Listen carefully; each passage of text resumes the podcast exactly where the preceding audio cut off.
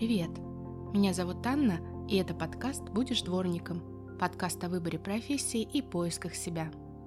Наверное, каждому из нас приходилось слышать в детстве «Вырастешь и будешь дворником», «В институт не поступишь», «На хорошую работу тебя не возьмут», «Что вообще из тебя вырастет?» Теперь мы сами выросли, стали родителями и уже говорим своим детям. В смысле ты будешь тиктокером? Каким таким геймером? Ты сначала на нормальную специальность выучись, а потом поговорим. Мой подкаст помогает родителям найти общий язык со своим ребенком и помочь ему понять, кем он хочет стать. Сегодня у меня в гостях Екатерина Яшина. Катя– предприниматель, копирайтер, маркетолог, в том числе блогер миллионников, автор курсов по копирайтингу, на которых уже обучились более трех тысяч человек. Но главное даже не это. Катя– пример человека, который, несмотря на непростые жизненные обстоятельства, не только оптимистично смотрит на жизнь, но и заряжает своим оптимизмом других людей. В общем, сегодня будет очень много интересных историй. Привет, Катя. Анна, привет. Приветствую всех слушателей подкаста. Надеюсь, ближайшие 20-30 минут пройдут для вас максимально полезно и задорно. Спасибо за такое интересное представление. Прям аж вдохновилась, почувствовала себя Золушкой, которая идет босиком, не жалея Да, ты знаешь, когда твой представитель э, написал мне предложение записать с тобой подкаст, я, естественно, полезла смотреть, кто ты, про что ты, и почти сразу в тебя влюбилась. Э, Со мной такое редко бывает, действительно, а, потому что, я не знаю, то ли тебе удалось создать э, такой образ, то ли ты в жизни такая, на что я очень надеюсь, но ты смелая, дерзкая, в тебе очень много энергии, а, у тебя глаза горят, и совершенно невозможно не подзарядиться, когда смотришь твои сторис, и а, просто зайти э, к тебе в Инстаграм, это уже куча положительных эмоций, помимо того, что много пользы. Кстати, ссылки на Катины ресурсы будут в описании подкаста. Подписывайтесь, вы точно не пожалеете. Но самое главное, Катя, это твои тексты. Поскольку я тоже имею некоторое отношение к литературе, я там что-то пописывала, публиковалась даже и закончила высшие литературные курсы пару лет назад. А, я тебе точно могу сказать, что ты прекрасный сатирик, а, фельетонист от Бога просто. А, текст это точно твое. И более того, как человек, который разбирается в профориентации, через которого тоже прошли уже много людей, с вопросом вообще, кем мне быть, чем мне заниматься, я тебе с уверенностью могу сказать, что ты нашла свое призвание. Ты вообще чувствуешь, что ты на своем месте? Да, могу с полной уверенностью сказать, что я на своем месте, потому что я не только занимаюсь написанием текстов, также я прекрасно, уж можно без скромности, да, в маркетинге, я обучаю людей, я мотивирую людей, и за счет того, что у меня такой симбиоз множества сфер, мне очень-очень органично в том, чем я сейчас занимаюсь. Ну, а так как это еще и приносит достаточно приятные деньги, то удовольствие просто вдвойне. То есть есть и свобода в том формате, в котором сейчас это транслируется в соцсетях, есть доход, опять же, который у нас очень популяризирован, и есть полное понимание, что зачем я делаю. Это тот самый момент, когда ты просыпаешься с улыбкой, а не с вопросом, какой сейчас год, зачем мне опять идти на работу, 7 утра, машину чистить и вот это вот все. Поэтому да, я точно на своем месте. Мгм. Еще я посмотрела, что а, ты сейчас довольно-таки, можно сказать, крупный руководитель, да? То есть у тебя, а, по последней информации, которую я увидела, уже в в твоей команде, можно сказать, в подчинении 17 человек. Ты себя чувствуешь как лидер или тебе приходилось этому учиться? Нет, я до сих пор не могу поверить, что при 16, на самом деле, 16 у меня сотрудников, 16 взрослых, 40-летних женщин добровольно слушают мои задачи, мои голосовые, чаще всего с матом, и выполняют то, что я прошу, и при этом не увольняются годами. Минимальный срок работы– это 2 года у девушки, максимальный почти 4 года, вот будем скоро отмечать. И для меня все равно есть какой-то такой дикий момент, как это так? То есть я, получается, уже стала настолько взрослой, что есть люди, которые готовы работать на меня, Мгм. И у меня есть ресурс платить им зарплаты, то есть прям создавать рабочие места, влиять на экономику нашей страны и так далее. А лидером я была с детства. Я была тем предводителем, который командовал, кто будет стоять на воротах на футболе, а кто будет бегать за мячиками, кто все-таки сходит домой за водой, чтобы его потом не закрыли дома. И э, у меня сразу, абсолютно сразу, э, когда появился первый сотрудник, это 2018 год, была установка, что главная ценность в жизни– это люди. И мне никогда не хотелось э, создать проект, в котором ты делаешь это, у тебя строгий дедлайн, вот у тебя больничный, вот у тебя отпуск, все, ты уволена. Что-то из этой серии, где нет никаких межличностных отношений, где друг о друге практически ничего не знают, кроме даты рождения, и на этом все. В моей команде мы знаем даже даты рождения котиков, хомячков и рыбок, потому что у нас отношения. За столько лет мы провели более 13 корпоративов в разных городах России и даже за пределами России, когда это еще было возможно. А, ну, более интереснее, дешевле было летать, так скажем. И у нас очень-очень тесные отношения. Я считаю, что успех проекта, как раз моего проекта, в этом и заключается, в том, что мы друг за друга, нет такого, что это твоя была задача, ты должна была ее делать. То есть девочки абсолютно спокойно могут друг другу что-то передать, прикрыть, закрыть, помочь, и никогда не будет, а я вот сделала на пол задачки больше, мне нужна больше зарплата. Вот таких разговоров у нас вообще нет, и за счет очень тесного общения мы несем свет в этот мир, если так можно философски высказаться. Слушай, так здорово. Я сейчас всех об этом спрашиваю, потому что я тоже стою на пороге масштабирования, но а, э, действительно, как человек, который в прошлом руководил в банке многими людьми, я с людьми связываться не хочу. Поэтому я... Я тоже работала в банке, я понимаю, о чем идет речь. Да, и, это просто вот, понимаешь, это, по-моему, гениально создать свою команду, в которой тебе, ну не то, что как в семье, да, но тебе комфортно, ты как будто в своем аквариуме, там вода твоего климата, да, там, там люди, которые тебя понимают с, по, с полувзгляда, поэтому это очень-очень классно. Но ты вообще закончила школу с, с золотой медалью и Хоть где-то она мне пригодилась, спасибо. Да, да, да, да, да, это тот момент, да. Сейчас, подожди, сейчас дальше еще будет. Сейчас будет еще один красный диплом, юрфак, экономфак. Ты училась практически параллельно, с 18 лет работала, а потом все бросила и решила пойти писать какие-то текстики. Тебе говорили, Катя, ты что, с ума сошла? Как вообще к этому отнеслись твои родственники и друзья? Нет, не совсем. Я не бросила. Я очень честный человек. Раз э, выучилась на экономиста и выучилась на юриста, то я два года отработала в банке, в ВТБ банке я работала, и полностью согласна, что после банка с людьми работать меньше всего хочется в этой жизни. Хочется где-то в лесу снять домик и выращивать козу. А после этого я отработала два года юристом в Роснефти, и уже из Роснефти я уходила на фриланс поля, а, где, собственно, нашла себя в копирайтинге. И да, реакция была практически стопроцентно негативной, потому что это был 2017 год, тогда фриланс считался какой-то сектой, где отберут а, квартиру и последние трусы у меня обязательно. Слово копирайтинг это вообще было созвучно мату, потому что э, мне очень долго приходилось объяснять, кто это. И более того, не просто родственникам, там бабушке условно, которые, естественно, не понимают у него копирайтинг, Киркоров это что-то вот рядом вместе с другом а, приходилось объяснять даже заказчикам. То есть приходили, нам нужны тексты. Я говорю, да, хорошо, я как оператор могу то-то. И мне говорили, кто это? То есть даже люди, которые уже начинали создавать бизнес, инфобизнес э, в то время, они даже сами этого слова не знали. То есть был настолько размытый рынок, и это слово, так как, а, естественно, не наше к нам пришло, то было очень сложно объяснить, что происходит. А родственники и друзья и близкое окружение реагировали ну, максимально отрицательно, потому что Роснефть – это про стабильность, это нефть всегда в России будет, что ты творишь со своей жизнью, ты все загубишь. Хуже всех реагировал мой дядя, он буквально простите, долбил и меня, и маму, что я вообще пойду по наклонной, я продам их квартиру, с бабушкой будет негде жить, я их сдам куда-то там. В общем, там было просто жесть. Я его заблокировала, мама его заблокировала. Через два года мы его только разблокировали, когда он успокоился, что у меня все хорошо. Но адекватнее всех среагировала мама. Она сказала, ну, ты же полненькая, с голоду не помрешь, наверное, запас есть. То есть она очень сильно переживала, она не верила ни в какие тексты, потому что, ну как, ну вот едешь по городу, там на баннере что-то написано, неужели кто-то за это кому-то заплатил?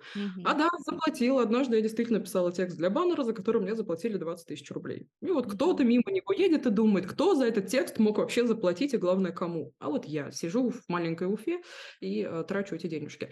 То есть э, реакция была, конечно, неоднозначная. И очень долго, года три, приходилось вообще доказывать, что это профессия, что копирайтинг– это наука, которая зародилась не вчера, не там, в 2005 году. Нормальное такое прям процветание она получила в 70-е годы прошлого века.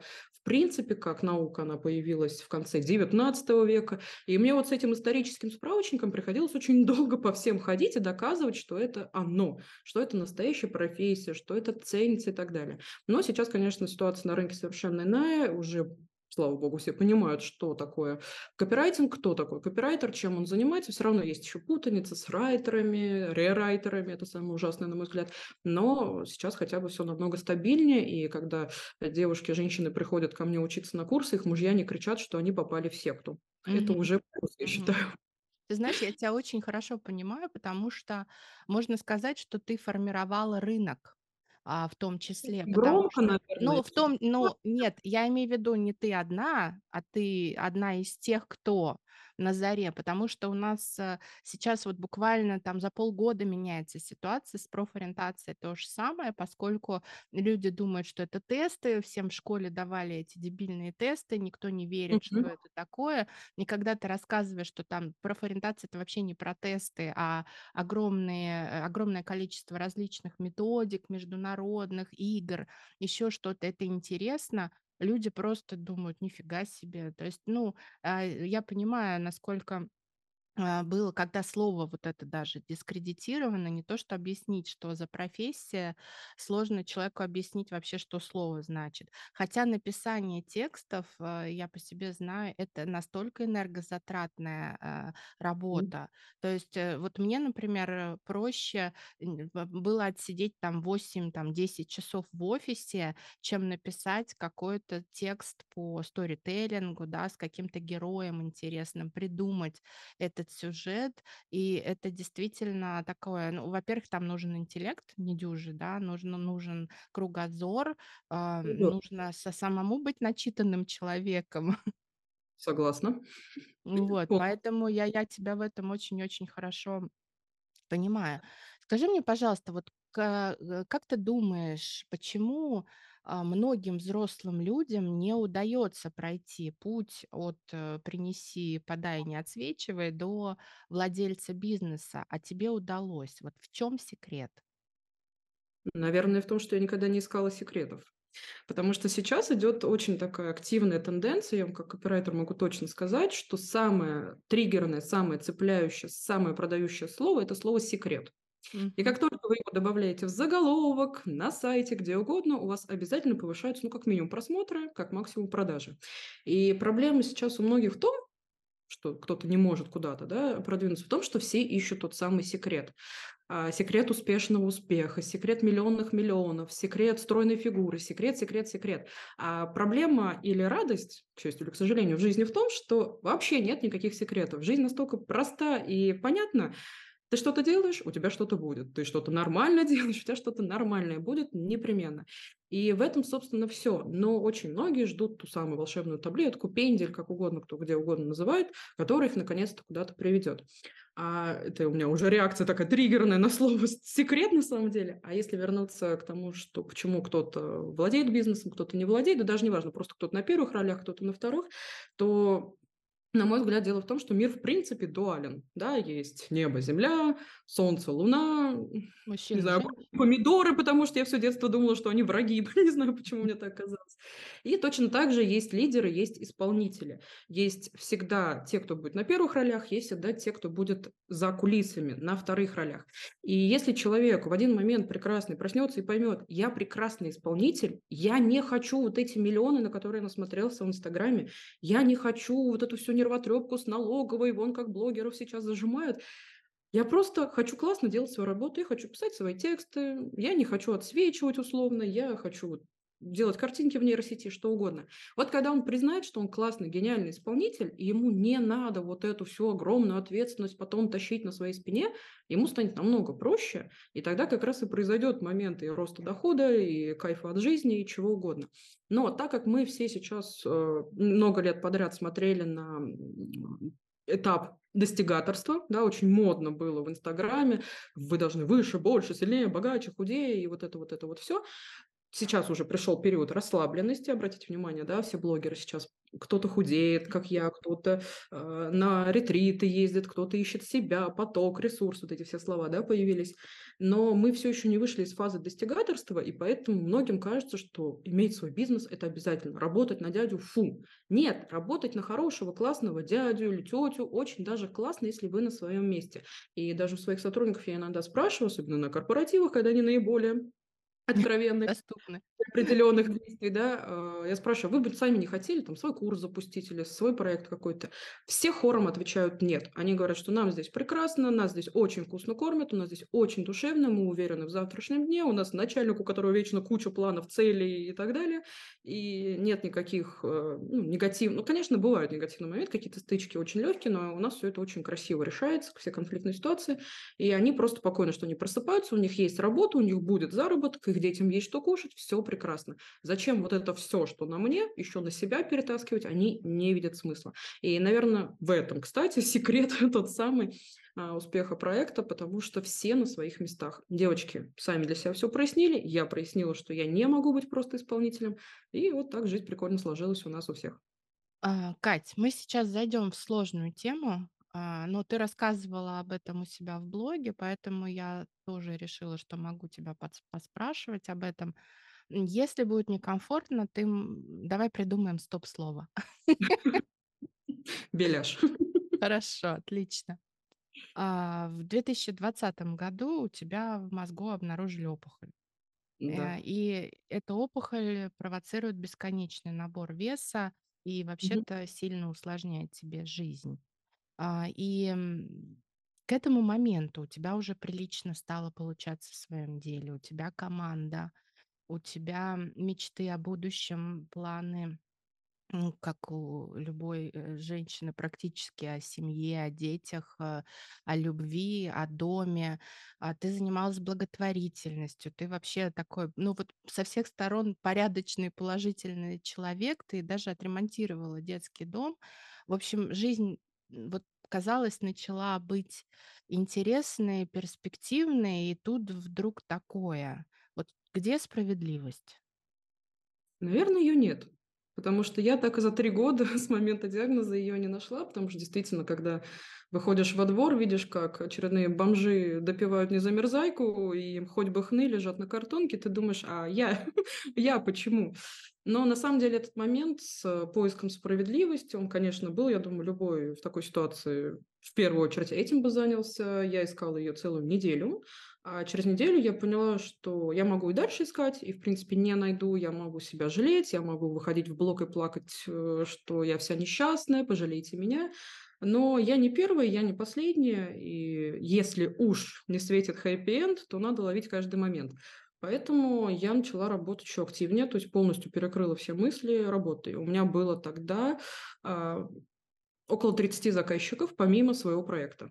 То есть я загрузила себя настолько, что у меня не было секунды даже в туалете подумать о том, что мне нужно какое-то лечение проходить, еще что-то. Я все это делала на автомате, и я сейчас об этом точно не жалею. Я не рассказывала об этом в блоге до текущего года, а, как раз потому, что не хотела, чтобы меня жалели. И я приверженец той мысли, что мы все все равно живем один раз. Ну, то есть мы можем сегодня потратить вечер на просмотр сериальчиков, а можем почитать умную книгу, которая, возможно, завтра нам что-то полезное в жизни даст. Мы можем просто лежать на диванчике, а можем все-таки сходить в спортзал. И абсолютно во всем, каждую секунду своей жизни мы совершаем выбор. Может быть, неосознанный даже иногда. Но в тот момент я сделала выбор. Я буду жить на все. Ну, то есть вот все деньги, которые были, я первое, что сделала, вместо покупки таблеток, которые мне прописал врач, я купила тур в Танзанию. Индивидуальный, шикарный, сафари. Я очень долго себе его не позволяла. Это достаточно дорого, на три дня. э, только я и дикие поля Африки с дикими животными, вот в их естественной среде, на отдельном джипе. Мне казалось, что это что-то для богатых, вот это все. Первое, что я сделала, я его купила. Потому что, ну а вдруг? А я так и не посмотрела на зебру и львеночка в живой природе. И ты знаешь, после этого очень сильно жизнь начала меняться. То есть э, когда я себе разрешила гулять на все, то есть приходили деньги, я тратила их на новое путешествие, на новую покупку, на квартиру и так далее. Все прекрасно, начало еще больше приходить, еще больше подписчиков, а, больше доход, больше учеников, больше восхищения, больше комплиментов и так далее, и так далее. Хотя, повторюсь, никто ничего не знал, я никак не об этом не говорила. Но, опять же, у меня не а, такой прям жестокий диагноз, так скажем, да, как бывают намного хуже, и эта мысль, возможно, тоже как-то немножко а, успокаивала. А в этом году я решила признаться, потому что наконец-то мне разрешили сбрасывать вес, то есть он очень сильно набирался, я поправилась на 57 килограмм за буквально два года, и мне наконец-то разрешили его сбрасывать, все показатели в норме уже, можно без страха для здоровья это сделать.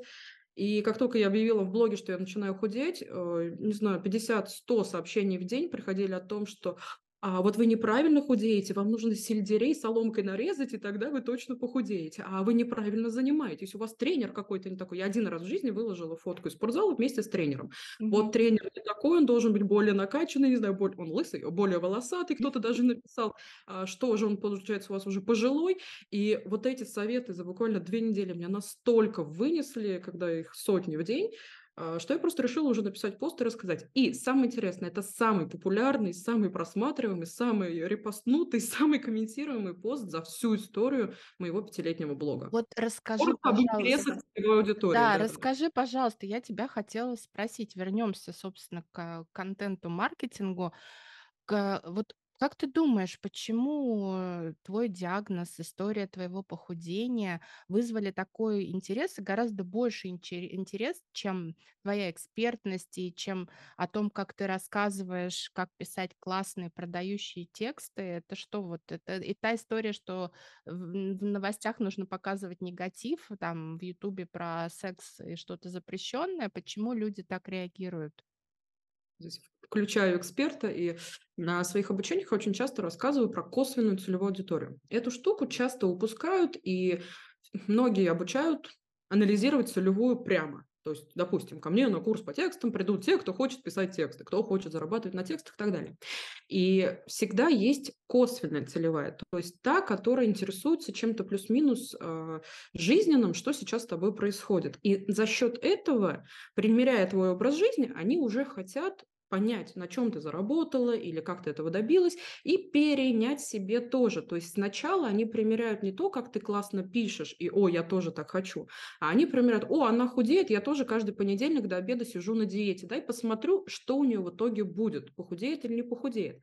И таким образом больше людей подтягивается. И когда Многие говорят, что нужно обязательно показывать свою личность, только здесь не путаем, да? Личное – это любовники, это твои трусы, это вот это все. А личность – это твое мировоззрение, это твой подход к жизни, твое воспитание и так далее. И когда ты вот эту призму тоже раскрываешь в блоге, то намного активнее становятся твои подписчики, намного охотнее а, сближаются с тобой, чтобы потом в дальнейшем как-то взаимодействовать. Не все упирается в продажи, естественно, но даже просто охваты блога, которые могут привлечь еще больше новых подписчиков, да, то есть мы в любом случае упираемся а, либо в продвижение, либо в продажи.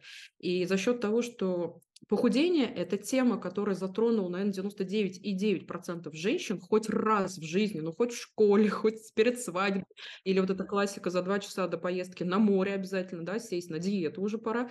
А в любом случае она триггерная, она цепляет, и здесь как в сериале получается открытый финал. Ты не знаешь, что в итоге с героиней. Сойдется она с этим мужем в 78 раз, хотя он ей изменяет, или все-таки уйдет наконец-то к соседу Пете, от которого у нее трое детей. И здесь вообще непонятно, похудеет, не похудеет, сорвется, не сорвется. И самое важное, что и тот, и другой финал, он интересен. То есть интересно, сорвется, а как? Ну, что она при этом будет говорить, как она будет выкручиваться, это же гордость ее пострадает. Не сорвется, а сколько времени займет, а что конкретно она будет делать, а может я себе это возьму. И получается, что когда мы трогаем жизненные моменты с открытыми финалами, да, мы всегда работаем на обе стороны, и в обеих ситуациях мы выигрываем. А по поводу опухоли, э, почему пост, наверное, был популярен, не хочу никого обидеть, но есть такая потрясающая, на мой взгляд, цитата. «Любит наш народ всякое говно». И как ни крути, даже с точки зрения психологии, негативные известия всегда вызывают больше эмоций. Всегда. То есть, э, неважно, там в новостях напишут, сегодня тигреночек в зоопарке родился, а тут ребенка сбили. Естественно, охват будет больше там, где ребенка сбили, потому что любой негатив, он нас выбивает. То есть родился тигренок, нас не коснулось. А ребенка сбили, мы сразу примеряем. Нас могли сбить, моего ребенка могли сбить, а, я могла быть за рулем или еще что-то, или мой муж мог по темноте. То есть мы сразу автоматически начинаем вешать. И когда человек, допустим, читает про ту же опухоль, он читает и думает, блин, а вдруг у меня тоже? То есть такая реакция первая может быть. Или, блин, слава богу, что у меня такой нет. То есть, понимаешь, это вызывает намного больше приток энергии и эмоций. И э, когда мы что-то негативно видим, мы охотнее этим делимся с другими. Поэтому и вопрос количества репостов у этого поста, он, в принципе, объясним очень-очень легко. Но я все-таки за то, чтобы нести позитивчик и вот эти, как это сейчас молодежь говорит, э, хорошие вайбы, или как у них это слово, а, в мир. Поэтому я не очень люблю, когда прям топят в негативе в блогах, когда вот прям все плохо. Знаешь, когда прогревы, и я и с парнем рассталась, и резинка трусов мне натерла, и туфли не моего размера пришли. И вот просто уже высасывается отовсюду, а что там у нее плохого случилось. знаешь, мне кажется, это во- вопрос еще осознанности, потому что а, э, когда вот я, например, себя всячески, я там отписалась от большинства людей в Инстаграме, в Фейсбуке, в Телеграме, я себя просто ограждаю от негативных новостей, потому что меня они просто, они выбивают, но не в ресурс они меня выбивают, да, они у меня забирают энергию. Поэтому вот мне, я говорю, что я когда зашла на, в твой блог, несмотря на то, что действительно непростая у тебя история, там очень много того, что а, подзаряжает. Это знаешь, вот помнишь а, мультик «Корпорация монстров»? Сначала страхами людей они там питались, да, а потом поняли, что положительные эмоции, смех, юмор, он дает больше позитива. И это тоже, как бы, я думаю, что это одна из твоих миссий, и у тебя потрясающее чувство юмора, а, и э, вообще очень здорово, что ты все-таки не а, скатываешься вот, да, вот в том, что о, о чем ты сейчас говорила. Вот, Ну, и откровенно говоря, такой блог будет расти быстрее. Все-таки, да, мы вернемся да, принципу, вот я про это и говорю. блоги с негативом, блоги с постоянными слезами, соплями, они растут быстрее, они более имеют высокое вовлечение и, соответственно, даже продажи выше. Но здесь, наверное, нужно, когда ты начинаешь вести вообще блог, особенно если новички нас слушают, а, сделать выбор для себя. Ты играешь в долгую или ты сейчас хочешь быстро бабло срубить? Если бабло срубить, давай, начинай разводиться с мужем, рожать в бассейн дома где-нибудь под лестницей и вперед. Вот это точно вызовет всплеск и продаж чего угодно. Если же ты планируешь в долгую и строить свою репутацию как ну, так скажем, адекватного человека, то дозируй в любом случае эту информацию. Да, ты живой человек, с тобой стопроцентно происходит какая-то хрень, причем даже, может быть, каждый день какая-то мелочь или не мелочь, но Просто думай, насколько часто ты это показываешь, насколько это важно. Потому что блог для меня лично это про. У меня не миллион подписчиков, даже не сто тысяч подписчиков, но все, кто есть, они мои. Они за меня горой в любой ситуации. То есть, что бы ни происходило, всегда я знаю, что у меня есть защита, пусть невидимая, пусть я большинство этих людей в жизни никогда не видела, но они всегда найдут добрые слова поддержки, помощи физической и так далее. И вот здесь нужно делать выбор еще до того, как ты заводишь блог, и до того, как ты думаешь, кто твоя целевая аудитория. Мгм. Это, знаешь, самое главное, я тоже для себя ставила этот вопрос. Я Инстаграм завела не, незадолго до того, как его закрыли, поэтому э, у меня такой вопрос тоже вставал.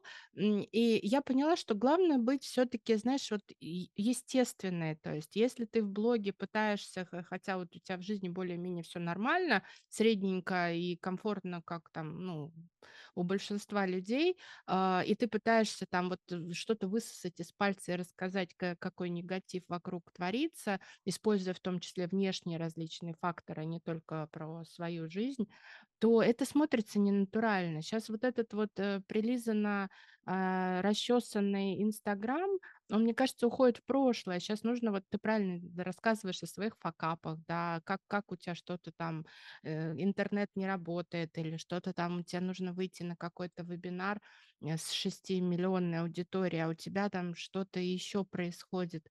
А, в общем, Классика, кажется классика. да, мне кажется, что вот за за этим будущее, то есть за естественность. Всем всем надоели одинаковые губы, одинаковые прически, одинаковые ресницы. Ну, если посмотреть на жен рэперов, то, видимо, пока им точно это не надоело, потому что я так их и не отличаю. Кто Самойлова, кто еще кто-то. А, знаешь, есть такое выражение «давить секс». Вот есть женщины, которые приходят в бары, в пабы, и они прямо вот давят все секс. И чаще всего к ним вообще никто не подходит. А вот приходят такие вот, как я, полненькие, что-то там растрепанные, дай бог, одной тушью глаза накрасили и пошли в мир. И просто вот этой головой трясут весь вечер. И потом уходят с целым гаремом парней из этого же самого паба. И в блоге, мне кажется, аналогично. Ты долго притворяться все равно не сможешь. В любом случае, ты где-то, если там, допустим, ты вся такая филологическая дева, ты где-то мутюкнешь, если ты в жизни материшься. А ты где-то запалишь свой беспорядок, э, если вдруг у тебя блог про то, что у тебя вся идеальная чистота и вообще ОКР и так далее. То есть э, факапы, они опять же заближают, потому что люди видят, что ты тоже не идеальный. И вообще, в принципе, в жизни нет ничего идеального. Нет идеальных мужчин, нет идеальных сырников, э, нет идеальных текстов или еще чего-то. Все всегда можно улучшить. И стремиться к идеалу, да, нужно, обязательно, безусловно. Но строить его из себя, по-моему, это самое последнее, что можно делать, потому что в этот момент ты просто просрешь свою жизнь пока будешь смотреть, а что сейчас в тренде, о, вот здесь вот так делают, тогда мне тоже так надо сделать, о, все снимают на розовом фоне рилсы, мне надо на розовом фоне, а я вон просто вообще на карте мира буквально снимаю и так далее. И вот эта гонка, она будет бесконечной, и ты никогда не будешь в ней победителем. Поэтому факапы, они прекрасные. они же есть в любом случае. Никогда ничего не бывает гладко. Ну и плюс а, у меня уже большое количество учеников, и э, чем чаще я делюсь какими-то моментами технических накладок или еще чего-то, пусть даже там потери бюджета на рекламного, э, им проще видеть, что у меня тоже что-то происходит, и что они не одни со своим синдромом самозванца сидят. Потому что вообще ненавижу тот момент, когда а, слово «синдром самозванца» вытащили маркетологи наружу и начали тиражировать на всех курсах, потому что, ам, во-первых, нет такого синдрома с точки зрения психологии. Есть синдром вымученной беспомощности, да, это раз. Два, синдром самозванца – штука потрясающая, потому что если он у тебя есть, значит, ты на своем месте, значит, ты действительно делаешь то, что ты должен, то, что тебе нравится, и ты в этом успех свой достигнешь. Потому что, допустим, у меня нет синдрома самозванца, когда я готовлю борщ. Знаешь почему? Потому что я ни разу в жизни не готовила борщ за 31 год. Ну, ни разу. Я не знаю, получится, но меня нет. Поэтому я и не переживаю. Мне некому его налить, а, чтобы кто-то оценил. Все, я сижу спокойно. Но каждый раз, когда ко мне приходит новый заказчик, или я запускаю новый поток, меня начинает накрывать, а я точно им все дам самое актуальное, а у них точно не будет никаких накладок с ботом, а у них еще здесь где-нибудь уроки откроются и так далее. И это как раз говорит, что мне не пофиг, мне не похер даже, если довольно откровенно, да, а, потому что я за это переживаю, это мое детище, я это люблю, и эти люди доверились мне, пришли. Поэтому, когда я показываю, что и у меня здесь что-то не получилось, и здесь вот так получилось, а, мои, мои же ученики смотрят и понимают, клево, у нас тоже есть какие-то косяки, у нее есть какие-то косяки, но она же дальше пошла, и мы дальше пойдем. И такой легкий круг мотивационной сансары происходит между нами. Ну, я в это верю. Кать, понятно, что ты не сможешь за пару минут научить наших слушателей писать классные тексты. Или сможешь? Нет. Здесь буду откровенно, нет, не смогу. Однажды мне девушка в директе написала, а, мне начальник поставил задачу научиться писать тексты буквально за три дня и скинул ссылку на вас. У вас получится? Три дня я не смогу этому научить, потому что а, копирайтинг и вообще, в принципе, написание текстов это не просто взял бумагу, ручку и что-то там из головы ты творишь. Это не просто наука, это микс из двух, даже трех очень серьезных наук. Во-первых, литература, да, есть различные приемы, способы воздействия на читателей, помощью даже точки правильно поставленной. Сами понимаете, а, очень такой тонкий момент. Вторая наука, которая включается в копирайтинг, это психология, потому что любому человеку нужен человек. Люди, живые люди, покупают у живых людей, живые люди читают живых людей, живые люди слушают живых людей и так далее. И вообще люди принципе, основа абсолютно любого блога и абсолютно любого бизнеса в этом мире. Даже если мы берем B2B, это в любом случае менеджеры, которые с друг с другом коммуницируют и так далее. И понимать психологию людей, понимать банально, как устроен мозг, э, как мы триггеримся на то или иное даже слово, пускай если уж даже не событие, и понимать вообще, почему человек покупает, почему человек не покупает, почему человек это читает, почему это не читает и так далее, это очень важно. И третья фундаментальная наука в копирайтинге– естественно, маркетинг. Ну или маркетинг. В словаре нет точного ударения, поэтому можно так и так. И здесь уже на первый план выходит, конечно же, продажи, потому что копирайтинг, в принципе, как наука, он и планировался как тексты для бизнеса, абсолютно любого бизнеса. Да? Дальше это уже растянулось э, на все подряд, на в целом тексты, по крайней мере, в российской действительности. Мне заказывали и речь для выступления на учителя года. Кстати, мы победили, эта речь была прекрасна, до сих пор собой горжусь. И заказывали сочинение школьникам, моя заказчица не успевала ребенку сама написать. А мне заказывали текст для девушки, чтобы она его простила, ну, в смысле, моего заказчика мужчину, а девушка простила за то, что он там накосячил и так далее. То есть уже копирайтинг растянули абсолютно на все подряд. Но основа остается прежней – люди. И так как люди, живые люди читают, то нужно, естественно, уметь э, работать с психологией, маркетингом и а, литературными различными жанрами и особенностями. Но если вкратце, в принципе, про тексты, то а, Самый такой простой совет для всех– это ответить на несколько вопросов до того, как вы начинаете писать текст. Первое. Кто? То есть кто вы? Почему вы пишете этот текст? Что? Что вы хотите написать? Какая тема? Какая главная мысль? Какая цель у вашего текста? А, когда и где, то есть где он будет публиковаться, в какой момент, насколько это актуально, удобно, там, условно, в день рождения вашей собачки будет публиковаться, уже понятно, о чем текст, да?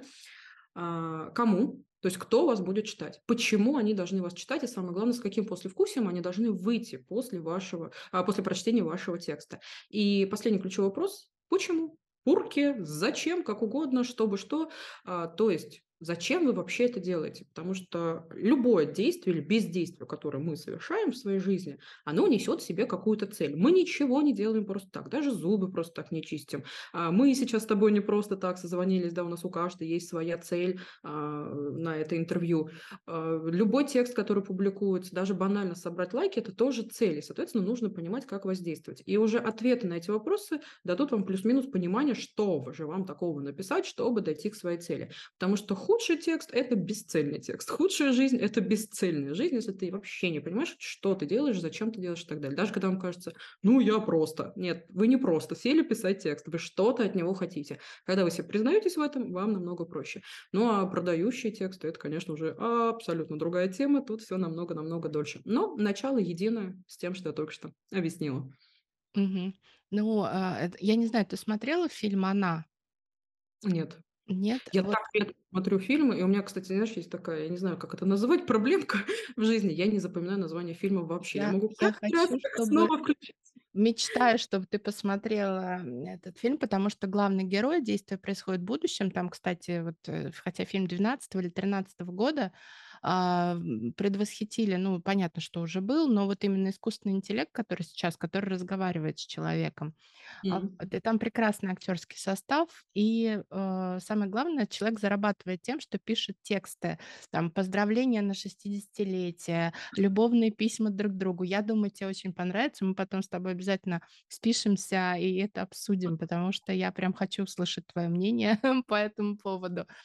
А, Кать, ты входишь в 300 а, жителей наших, нашей планеты, которые хоть раз побывали в Антарктиде.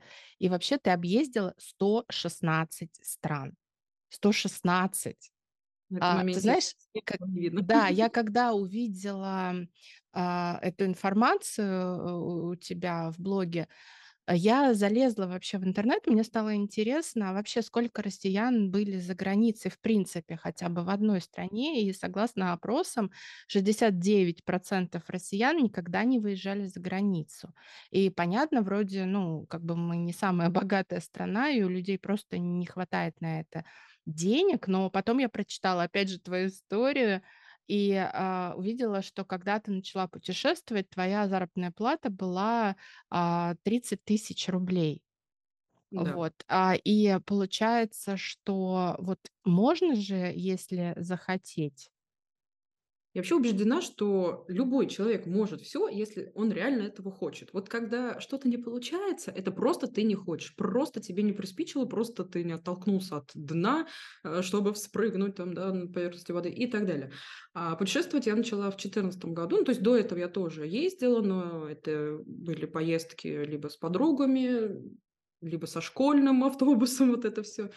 И все это было, естественно, на деньги мамы. Она старалась меня как-то развивать, старалась мне это все прививать.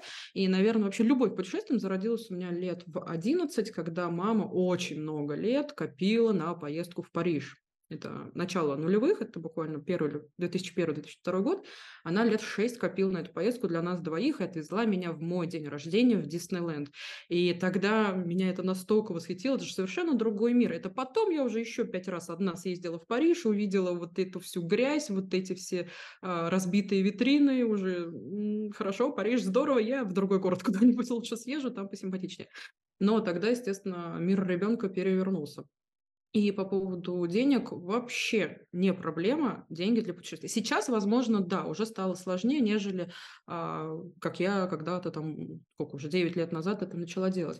Я ездила на автобусах, я ночевала в хостеле в комнате с 10 албанцами, то есть я 11 единственная девочка на верхней полке и 11 мужиков-албанцев. Я ездила с сербами в автобусе, где их было 40 штук, и они подносили мне дары, потому что если выйти замуж, ой, жениться на россиянке, то а, можно получить ВНЖ, и, соответственно, классно вообще в России жить, в отличие от а, Косово, куда мы, собственно, тогда направлялись и так далее. То есть этих историй я могу сейчас бесконечное множество рассказать, но я ни разу не ловила себя на мысли, что я сейчас, когда езжу в индивидуальные туры, где а, к входу в аэропорт подгоняют мэрс, открывают мне дверь, сразу водичку, что-то покушать, протягивают, я сейчас не счастливее, чем тогда, когда я с этими албанцами, который принес один мне а, чипсы, другой зажигалку, а третий кожаную куртку в подарок, я не скажу, что я сейчас счастливее. Просто изменился комфорт путешествий. Но путешествовать можно точно, абсолютно на любые суммы, которые у вас есть. И проблема в том, что сейчас путешествие транслируется как лухаря жизнь, как какой-то вот сигнал, что ты чего-то достиг в жизни. Мальдивы, Сейшелы и частные джеты.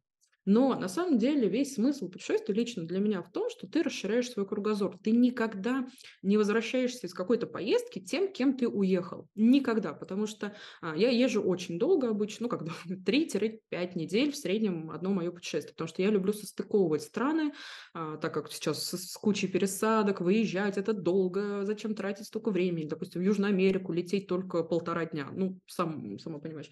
Ну, да. И а, то есть за эти пять недель у меня происходят, ну, две-три жизни. Я в этой стране побывала. Я заст... вот в январе буквально. Я застряла в Перу, потому что там начались забастовки. Я не могла покинуть страну, даже из отеля я не могла выйти. Нам не заносили воду. То есть вот до таких каких-то жестоких ситуаций. А у меня сгорел нос в Эквадоре, прямо на экваторе. Да, просто мясо меня потом чуть ли не в больницу отвозили. А в Боливии у меня чуть ли не инфаркт случился. И это все буквально за какие-то там две недели моей жизни. И это просто только негативно, не говоря уже о всех позитивных моментах, которые я там вижу. И при этом я возвращаюсь домой, спрашиваю друзей, ну что, как у вас, то что новенького? И мне в ответ, да все так же. Пять недель прошло. Тебя не было пять недель. То есть здесь дома время, оно как будто останавливается, оно замирает. То есть ты что-то на автомате делаешь, да, полезное, правильное, на работу ходишь, детей воспитываешь. Но там в поездке ты проживаешь кучу-кучу-кучу маленьких жизней, и это совершенно иначе сказывается на тебе. И вот ты уже пару раз сказал о том, что я энергичная, там мой блог заряжает. И я считаю, что весь вообще секрет успеха лично в моей жизни – это только путешествия, потому что они круто расширяют кругозор, обзор, они потрясающе улучшают здоровье, ну, психическое, по крайней мере, физическое, mm-hmm. конечно, нет стольких перелетов. И они делают тебя очень интересным собеседником, которого действительно классно слушать, потому что у тебя на любое слово в этой жизни есть какая-то история из какой-то страны, где с тобой что-то происходило, и ты можешь бесконечно долго об этом говорить. И к вопросу, от чего там я бежала или еще чего-то в поездке, знаешь, наверное, от себя. Поначалу я все-таки бежала от себя, потому что а, мне всегда было страшно прожить скучную жизнь. вот просто такая скучная жизнь, что когда ты, ну вот все, смотришь трейлер того, что прошло, а там смотреть нечего. Ну вот ты ходил на работу и так далее. И это было очень весомой причиной, почему я уволилась из Роснефти. Меня не отпускали в отпуск. Э, на момент увольнения у меня было не использовано 57 отпускных дней за два года. Ну, то есть вообще практически я не была в отпуске за два года. И когда я уже приняла решение уходить на фриланс, конкретно в копирайтинг, я понимала, что если я останусь здесь, сидеть в этом офисе, в этой стабильной работе, в этой стабильной рутине, каждый день чистить с утра машину, вот это все, нюхать рыбу в микроволновке от коллеги, я просто спущу свою жизнь, и все. И поэтому я действительно бежала от той скучающей Кати к той Кате, которая весело по жизни, у нее все прикольненько. Ну вот как-то так добежала. Слушай, это очень здорово. При этом я э, сразу хочу сказать, что а, у Кати был э, такой период времени, когда, а, конечно, она сожалела, что она ушла. То вы можете вернуться к Кате в Инстаграм, в блоге, все будут ссылочки в описании подкаста. Это очень интересная история, просто подкаст не резиновый, мы не можем рассказать всего. Поэтому, э, чтобы э, я это говорю для того, что сейчас э, на фриланс стало выходить модно. Я брошу сейчас свою работу и пойду. На самом деле это очень-очень непростой путь. И вот зайдите, посмотрите, почитайте. Катя откровенно пишет о том, что с ней происходило и, и, и вообще как не, не скоро, да, стало вот прям там какой-то период был времени, не скоро стало получаться работать на себя, поэтому почитайте. Я в последнее время все чаще замечаю и в обучающих проектах своих заказчиков, и в своем лично, и просто в целом по Инстаграму тому же самому, запрещенной организации в РФ на всякий случай, что сейчас на фриланс идут э, от хорошей жизни. То есть, когда мы в 16-17 годах начинали, мы шли от плохой жизни, мы шли к лучшему, мы чего-то хотели. Хотя уже в 18 году нас задолбали рекламой фриланса с ноутбуком под пальмами, что вообще никогда не соответствует действительности. Если кто-то меня слушает и в это верит, ребята, нет. К попке прилипает песочек, где-то там влоебят чайки, солнце палит в экран. Нет, вы не сможете так работать, не мечтайте. Так вот, тогда мы шли именно от плохой жизни во что-то новое. Сейчас, наоборот, идут от лучшей жизни. То есть, э, в принципе, все нормально, есть стабильная какая-то работа, или девушка сидит в декрете, а, где муж, допустим, обеспечивает, и ну вот что-то надо, потому что у всех есть. И когда идут от хорошей жизни, есть очень высокие изначальные запросы. И в этом проблема. То есть все чаще мы видим в анкетировании, что люди хотят сразу в первый месяц буквально за 2-3 часа работы в день зарабатывать минимум 300 тысяч рублей. И это нереально. И когда ученики, выпускники, кто угодно сталкиваются с реальностью, где в первый месяц ты еще новичок, ты неопытный, ты будешь получать, ну дай бог, 50, они сразу разочаровываются в фрилансе, в, неважно, там, если про мою сферу копирайтинг, где они учились, и начинается вот такой вот упадок сил, все это плохо, все вообще мы зря пришли, мы зря деньги потратили и так далее. И поэтому всем, кто меня сейчас слушает, пожалуйста, ребятки, поймите, что жизнь всегда развивается циклично, мы всегда с чего-то маленького начинаем. Я не сразу толстая проснулась, я постепенно 57 килограмм набрала, и точно так же постепенно заработала э, какие-то деньги. Поэтому Будьте э, сразу адекватны к себе и к своей реальности. Сразу приходите в новую профессию с пониманием, что вы начинаете с нуля, с нуля и в вопросе денег в том числе. Тогда вам будет намного легче переходить на фриланс, и он не будет уже казаться для вас какой-то каторгой или еще чего-то. А работы на самом деле очень много.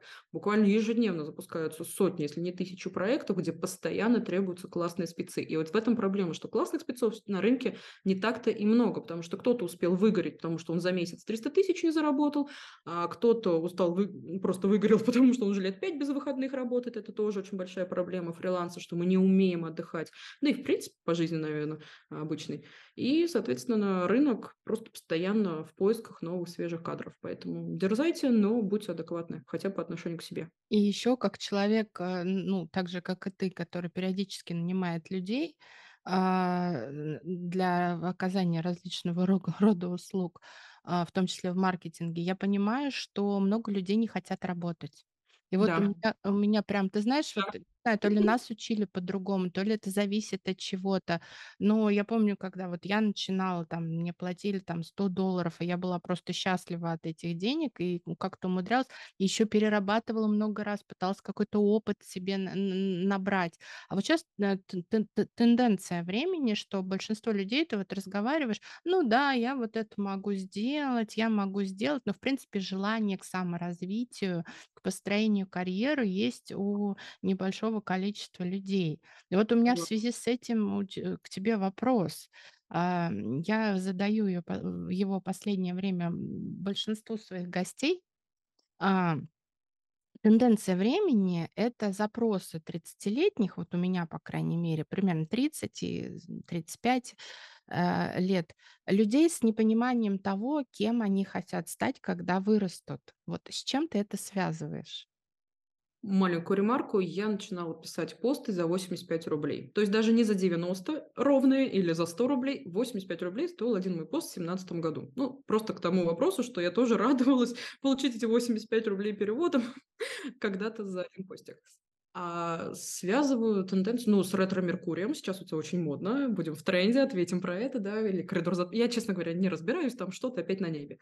А связываю я с Инстаграмом, что все насмотрелись, на какую-то красивую жизнь. Это если прям глоб... ну, так, в частности говорить. А если глобально, то, конечно, вопрос а, времени, в котором мы росли. 90-е годы – это годы, когда наши родители не знали, кем они станут, когда вырастут. То есть, допустим, моя мама уходила в декрет, будучи беременной еще мной, с хорошей стабильной работы на заводе. В тот момент, когда я родилась, завода уже не существовало.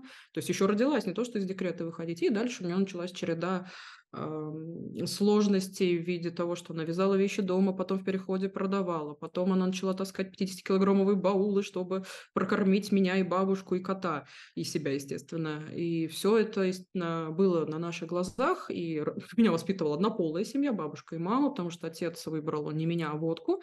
И естественно, что когда мы на это все насмотрелись, нам самим сейчас сложно какой-то выбор. То есть у нас у родителей изначально уже не было понимания, кто они и что будет с ними дальше, потому что резко ворвался прогресс, те же компьютеры, какие-то программы, они переучивались, переубеждались, то есть они жили по одной конве, все у них было четко, распланировано до 80 лет, ну или там до 60, когда на пенсию да, выходили в Советском Союзе. А тут просто все буквально за несколько месяцев изменилось, и они сами не поняли, мы это, конечно, переняли. И сейчас немножко отойду от темы работы. А, в последние месяцы я очень активно ищу маме зятя, потому что этой женщине очень нужны внуки, и у нее вот скоро юбилей, я думала вместо торта ей мужика принести, поэтому я активно хожу на свидания. Вот. И ты знаешь, а, в последнее время, может быть, в силу того, что я похудела почти на 30 килограмм, или просто пришла к тому возрасту, когда, в общем, на меня смотрят в основном только молоденькие мальчики.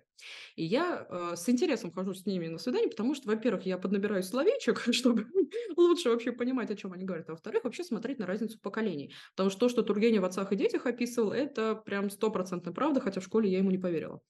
И они совершенно другие. Вот мальчишки помоложе. Они уже ничего не боятся. Они четко знают, кем они хотят быть. Чаще всего никем, но это не важно. Они хотя бы точно понимают. А, они не стесняются высказывать свои э, чувства, эмоции, они не холодные, они не закрытые, они открыто говорят о том, что их сейчас что-то не устраивает и так далее.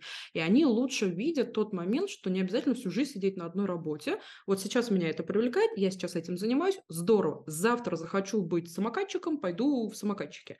И они абсолютно спокойно это воспринимают, потому что они уже росли в виртуальной реальности, они уже росли а, вот в эту эпоху огромного количества знаний, которые можно было на себя перетянуть, и в эпоху психологов, что немаловажно. Да? У наших родителей у нас психологов не было. Точнее, был один психолог в школе, после которого нам нужен был еще психиатр дополнительно, потому что там один раз зашла моя одноклассница и вышла еще в больших слезах, потому что ее мальчик бросил, а тут ей еще и объяснили, что ее неоднократно в жизни несколько раз бросят, потому что она страшненькая. Короче, они, то есть молодые, текущие вот это поколение до 30, они совершенно по-другому смотрят на жизнь. У них совершенно иное отношение к денежкам.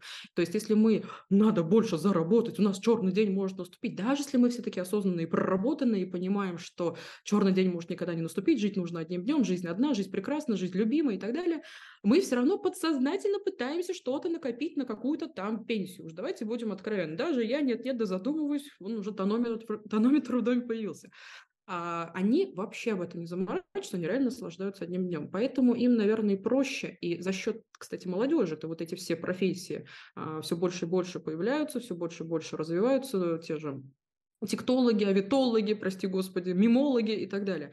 То есть они, знаешь, как живут? Нет профессии, которая мне нравится, я ее создам. А наши у меня нет профессии, которая мне нравится, я ее не то что не создам, я вообще тогда работать не буду. И у мужчин постарше, у них очень-очень безумно большое количество страхов. Поэтому я все-таки связываю тенденцию того, что 30-40-летние не могут найти работу с тем, что тупо суд. И все. И причем даже не осознают, чего именно они боятся. Потому что я убеждена, что если человек хочет работать, у него всегда будет работа. Вот абсолютно всегда. Я работаю с 18 лет, и за все 13 лет у меня не было ни дня в жизни, когда бы я была без работы. Вот абсолютно ни одного дня за 13 лет а, моей трудовой деятельности. И точно так же я вижу, когда мужчины, допустим, говорят, вот женщины меркантильны, вам всем только деньги нужны. Нет, ребят, мужчины, если вы меня слушаете, нам не нужны ваши деньги, все 300 рублей. Нам нужно чувствовать, что вы хотите работать и что вы можете дать вот эту безопасность, даже финансово-материальную. Вот и все. То есть, что вы готовы действительно взять ответственность. А проблема 30-летних, что мы все не хотим брать ответственность ни за что в этой жизни просто. Даже иногда за себя а, людям очень сложно взять ответственность, потому что а, есть такая баянистая шуточка, да, что а, не стал отвечать на звонок от HR, потому что вдруг меня все-таки возьмут на работу, и там придется работать. Угу. Понимаешь? Да. И самая главная проблема– это нежелание работать из-за страхов, из-за не то что непонимания себя, это очень, опять же, маркетинговая растиражированная штука. Найди себя, свое предназначение, но нет такой работы, на которой ты 40 лет будешь в восторге работать. Во-первых, она изменится, какой-то прогресс все равно ворвется в жизнь, тебе, может, надоест, э, что-то закроется, какие-то материалы вам банально в Россию не будут привозить, и все, ты встал, твое производство встало, все, закончили, да, на этом. И я всегда отношусь так. Я два года вот этим специалистом поработаю, а дальше посмотрю. Это, знаешь, у меня реально всю жизнь два года я работаю, там, я два года работала экспертом по ликвидности в банке, я два года работала юристом, я два года работала чисто копирайтером, потом я два года работала маркетологом-проектом, а потом начала параллельно обучать. То есть у меня никогда не было вот стопроцентно на протяжении многих-многих лет какой-то одной конвы. Вот так же и живите. Сегодня одно попробовали, завтра другое. Даже если у вас не получилось, даже если вы в этом не заработали, у вас хотя бы новые нейронные связи в голове появились, меньше морщинок, шире улыбка, ярче глаз. Все, уже это даже огромный плюс. Но очень многие живут вот в этой бесконечной какой-то рутине, дом, работа, дети, к примеру, или просто там без детей, и не хотят выходить из этого круга. Ну а что там, идти на какой-то гончарный круг? Ой, курсы танго, зачем мне это надо? Да попробуйте хотя бы. Может, вы прирожденный человек, который будет вообще танго обучать всех остальных. Поэтому проблемка в том, что не то, что не понимают и не нашли себя, собственно, почему астрологи, да, так популярны. Кстати, в прошлом году психологи-астрологи чуть ли не первое место поделили по доходности. 22 год самый такой, да, интересный. И даже астролог вам не расскажет, сколько у вас там предназначений. Точнее, он Но расскажет. Астрология – это тоже волшебная таблетка.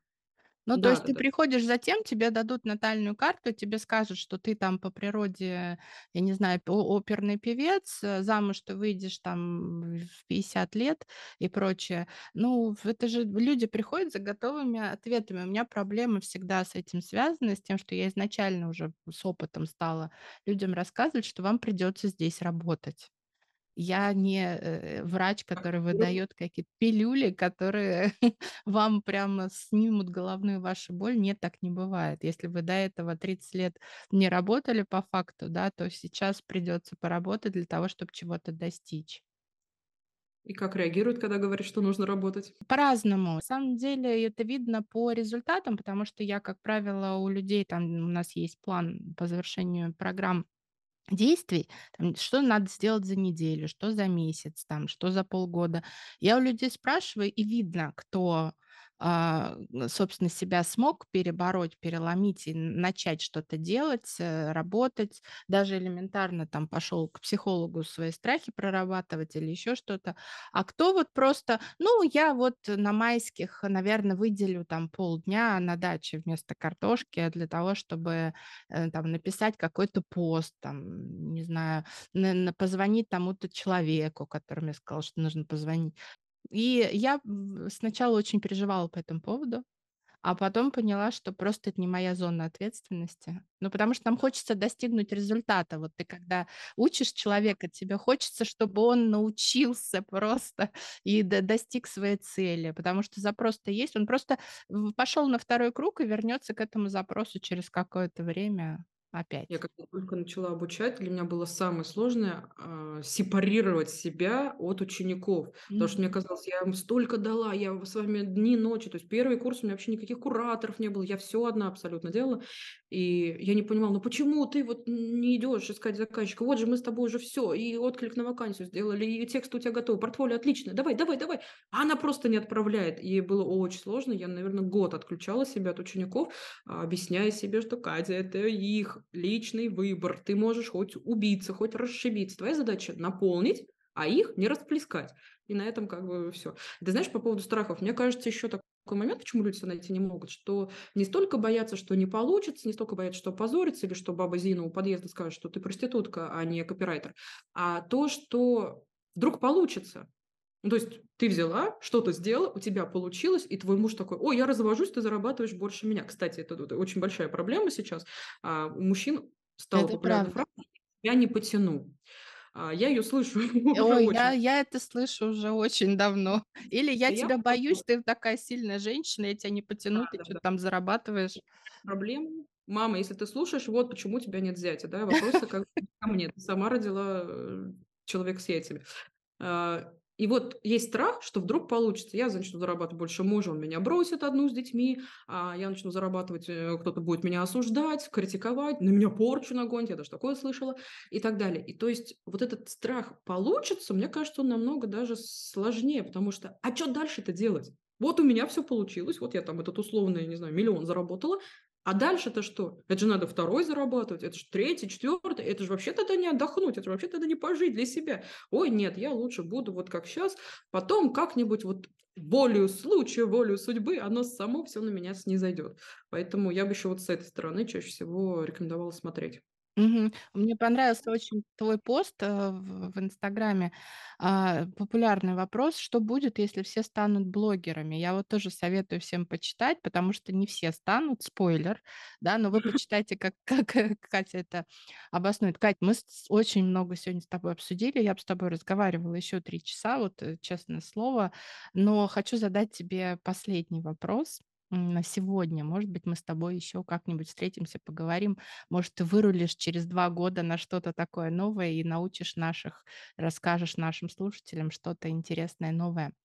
А, если бы у тебя была возможность ещё раз прожить жизнь, и ты бы вернулась в свои 16 лет, вот что бы ты сделала по-другому? Я бы, наверно, не отрезала себе челку ножницами в ванной сама, потому что кудрявая челка- это грех просто в жизни.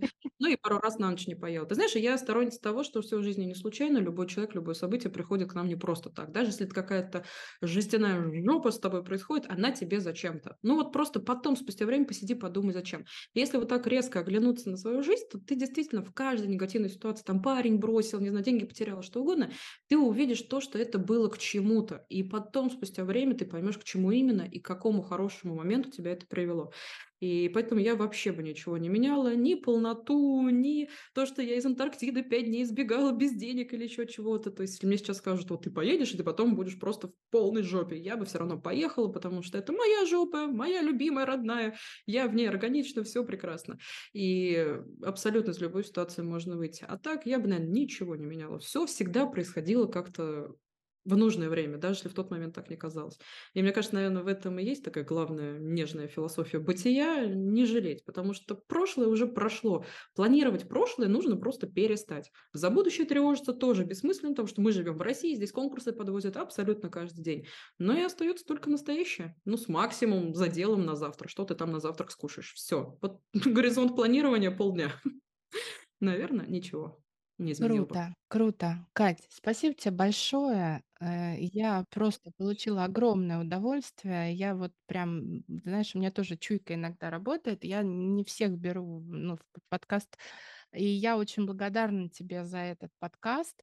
А, я надеюсь, что мы встретимся ещё через какое-то время, но теперь общаться будем точно, если ты не возражаешь, потому что мне с тобой очень понравилось. Спасибо те за это большое. Анна, спасибо тебе, во-первых, за приглашение, во-вторых, за действительно классные вопросы. Я много лет уже в этой сфере работаю и составляла сама вопросы для интервью, и следила за ходом интервью. И поверь, у тебя действительно очень тонкий, а, классный, щепетильный подход к гостю. Не просто пробежаться по шапке профиля и выдернуть две какие-то фразы, цитаты, а действительно изучить и настолько близко подойти, чтобы раскрыть. Это правда дорогого стоит, поэтому огромное спасибо. Я получила невероятное удовольствие сегодня. Ну, я надеюсь, что наши слушатели тоже получили удовольствие. Еще раз э, все ссылки на э, Катины профили будут в, в описании подкаста. Обязательно подписывайтесь. И до скорой встречи, друзья. До свидания. Всем пока. Не ссыте. На сегодня все. Буду рада вашим оценкам и отзывам. У подкаста есть телеграм-канал. На канале я выкладываю дополнительные материалы к выпуску, упражнения, озвученные в подкасте – анонсы и другую полезную информацию. Также у нас есть группа школы «Кем быть» для родителей, чьим детям предстоит делать выбор профессии, и людей, заинтересованных в смене профессии. Все ссылки есть в описании выпуска и подкаста. И обязательно подписывайтесь, пишите мне на mail, делитесь вашими мыслями и идеями. Расскажите свою историю поиска в себя и станьте героем одного из следующих выпусков. Желаю вам теплой недели и до встречи!